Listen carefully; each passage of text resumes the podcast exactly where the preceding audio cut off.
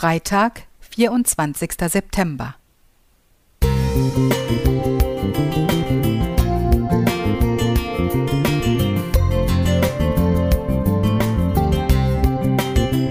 Ein kleiner Lichtblick für den Tag.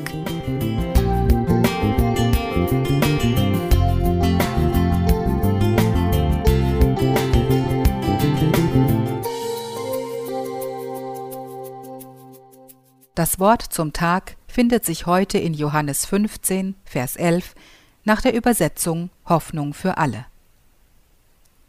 Das alles sage ich euch, damit meine Freude euch erfüllt und eure Freude dadurch vollkommen wird. Freude soll in der Gemeinde Jesu die vorherrschende Stimmung sein. Wir sind zur vollkommenen Freude berufen, sagt Jesus sogar. Wenn die Gemeindeglieder zusammenkommen, freuen sie sich meistens einander zu sehen. Man freut sich an dem, was jeder mit Gott erlebt. Man freut sich, dass immer neue hinzukommen. Man freut sich vor allem, dass Gott gegenwärtig ist. Denn wo zwei oder drei in meinem Namen zusammenkommen, bin ich in ihrer Mitte. Matthäus 18, Vers 20 Hoffnung für alle.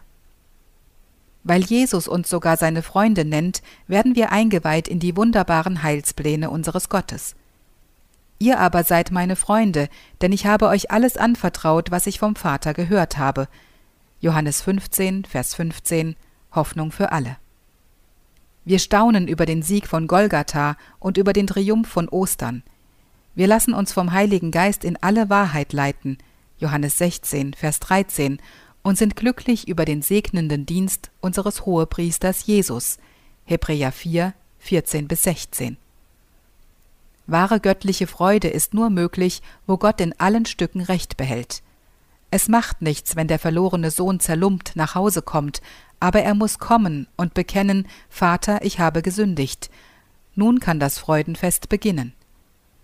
Leider gibt es einen Zerstörer der Freude, das alte Problem, die Sünde.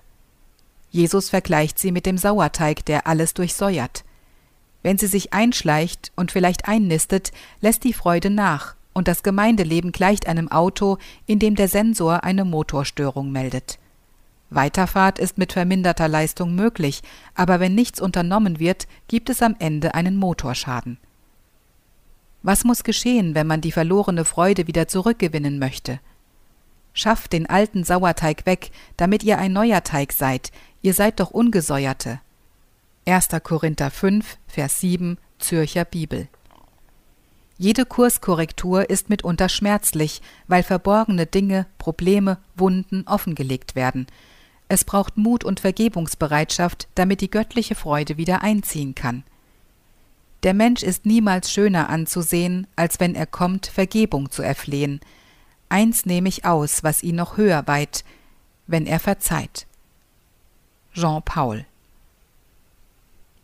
Gerhard Zahalka